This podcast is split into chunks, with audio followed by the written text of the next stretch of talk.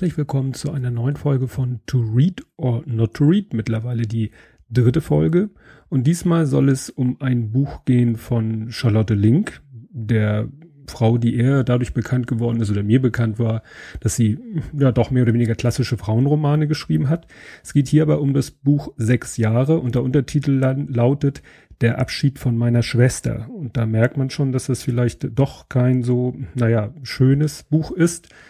Ähm, das Buch ist erschienen beim Verlag, ich kann kein Französisch sprechen, Blanc Vallée. Und es gibt es als gebundene Ausgabe, als Taschenbuch, Kindle-Buch, also E-Book, Hörbuch gelesen von einer Claudia Michesen in der gekürzten Fassung.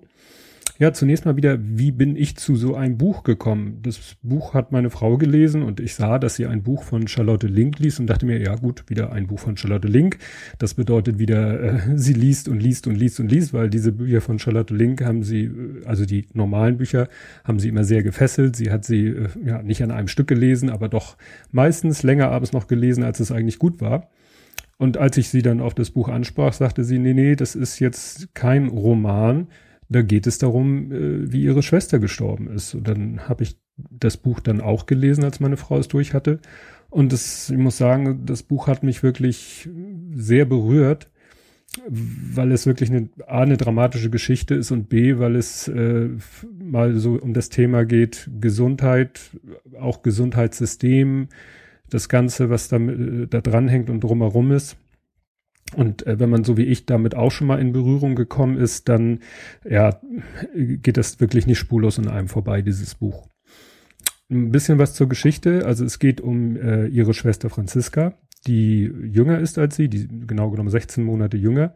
Und die, das wird in so einer Rückblende erzählt, ist mit 23 Jahren an Morbus Hodgkin erkrankt. Das ist eine Form von Lymphdrüsenkrebs ist damals auch äh, bestrahlt worden, also hat eine Krebstherapie äh, durchgemacht, galt dann aber als geheilt oder muss man vielleicht medizinisch sagen, sie war geheilt zu dem Zeitpunkt, hat dann sogar, obwohl eigentlich äh, es hieß, dass die Bestrahlung, die Behandlung, die Krebstherapie das äh, nicht möglich machen würde, hat dann zwei Kinder bekommen und äh, ja, war ein ganz äh, gesunder Mensch Allerdings äh, kam es dann mit 41 äh, zu einer Darmkrebserkrankung mit Lungenmetastasen. Also es war nicht direkt ein Rückfall, es stellt sich dann aber auch im Laufe des Buches heraus, dass diese Erkrankung eine Folge der Bestrahlung ihrer ursprünglichen Erkrankung ist. Nur da ist die Medizin selber noch gar nicht so, so weit gewesen. Die Erkenntnis äh, war sozusagen ganz neu, dass diese Behandlung dieser Krankheit Morbus Hodgkin, Hodgkin mit dieser Bestrahlung dazu führt, dass die Patienten äh, ja dann sehr oft im späteren Leben wieder erkranken an einer anderen Krebserkrankung. Ja, das Buch handelt dann eben von der ganzen Tortur, die so eine Krebserkrankung mit sich bringt.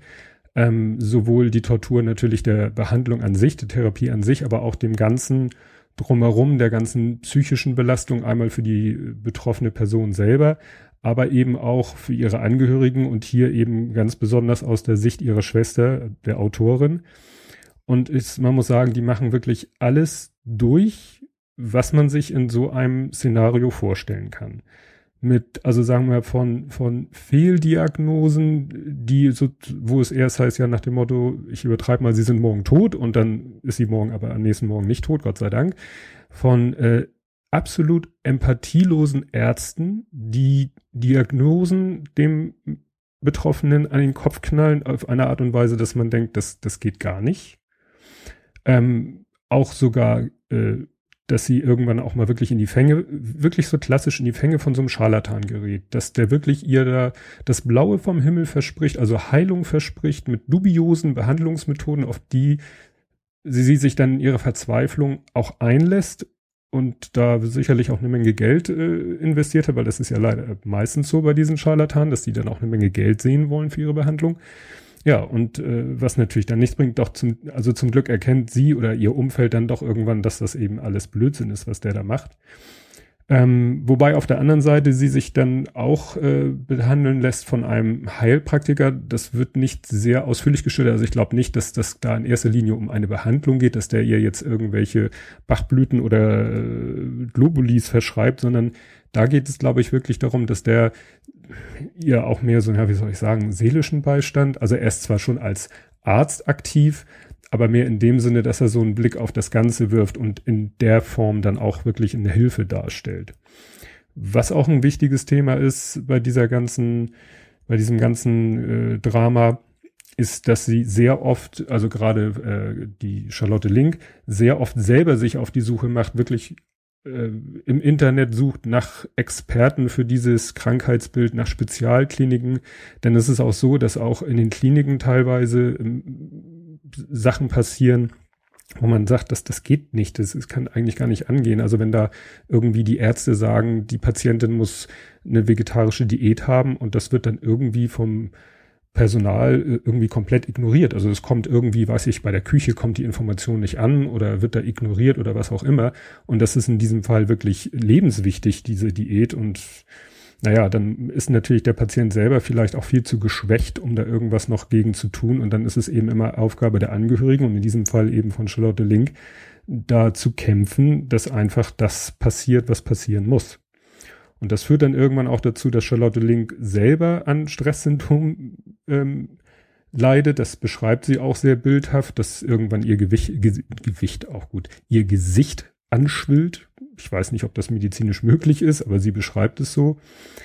Sie verrät aber nichts ihrem Unfall, also die Öffentlichkeit hat davon nichts mitbekommen. Das führt dann auch zu solchen Situationen, dass dann in der Talkshow auch der Talkmaster oder die Talkmasterin in dem Fall ihr da ziemliche Dinge an den Kopf knallt, um sie so ein bisschen aus der Reserve zu locken, wie man das in so einer Promi-Talkshow kennt. Und äh, Charlotte Link eben in einer ganz äh, extremen Lebenssituation gerade ist und, und da irgendwie äh, drauf reagieren muss und nicht komplett aus der Rolle fallen darf es ist eben auch so, das ist wahrscheinlich der, der Vorteil, der Nachteil, ich weiß es nicht. Sie ist eben nicht so bekannt oder jedenfalls von ihrem, ja, ihr, sie als Person ist nicht so bekannt, dass sie jetzt von jedem auf der Straße erkannt wird. Also ich hatte vorher noch nie ein Foto von ihr gesehen, bevor ich mal äh, im Klappentext ihr Foto, ihr Gesicht gesehen habe. Und das führt dann eben auch dazu, dass das Personal und die Ärzte sie nicht erkennen und man auch nicht sagen kann, jetzt genießt sie beziehungsweise ihre Schwester genießen irgendwie einen Promi-Status.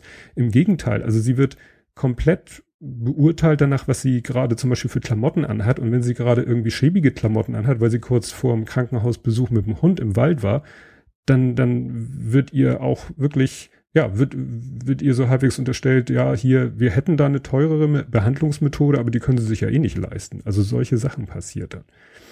Also es ist wirklich harter Tobak, dieses Buch. Das ist, ähm, es ist sehr gut geschrieben. Klar, Charlotte Link weiß, wie man etwas, äh, na, ich will nicht sagen unterhaltsam, aber wie, wie man etwas schreibt, damit es Lesen, äh, Spaß macht das auch das falsche Wort, damit einem das Lesen leicht fällt, dass man nicht gelangweilt ist, sondern dass man wirklich gefesselt ist von dem, was da geschrieben steht und ähm, es war für mich eben so, dass ich auch manche Sachen wiedererkannt habe, wenn es so um Kampf mit dem Gesundheitssystem geht. Und sie hat zum Glück oder beide, sowohl ihre Schwester als direkt Betroffene als auch sie, haben zum Glück Unterstützung gehabt durch äh, die Ehemänner, oder Lebensgefährten ähm, und auch durch die Eltern, wobei natürlich die Eltern auch schon im Alter sind, wo, wo die Kräfte begrenzt sind. Und in beiden Familien, sowohl in ihrer als auch in der von ihrer Schwester, gibt es eben auch Kinder, die auch irgendwie ja mitgetragen, mitgenommen werden müssen auf diesem schweren Weg. Und wie gesagt, das wird alles sehr ergreifend geschildert und ähm, ja, es gibt einen wirklich mal einen Einblick in ja, in das Gesundheitssystem, in dem wir ja alle uns irgendwie bewegen, wo wir alle mal betroffen sind oder sein können. Und das macht ein bisschen Angst. Also da kann man wirklich sagen, werd bloß nicht krank. Da kann man wirklich sich, sich gegenseitig immer nur Gesundheit wünschen, weil da möchte man nie reinkommen in die Situation, die dort in diesem Buch sehr anschaulich und sehr ergreifend geschildert wird. Und deswegen kann ich jedem äh, dieses Buch empfehlen und sich nicht abschrecken lassen davon, wie ich zugegebenermaßen im ersten Moment von der Autorin, weil es hat nichts mit ihren ja, äh, wie war das beschrieben? Muss ich mal, ich, ich schau mal kurz nach, ich habe das extra hier geöffnet. Das war so eine schöne Formulierung, dass ihre Romane, Gesellschaftsromane als auch psychologische Spannungsromane, so in, in englischer Erzähltradition. Damit hat es eben nichts zu tun. Es ist wirklich aus ihrem Leben und dem Leben ihrer Schwester bis zu deren Ende. Bis dann.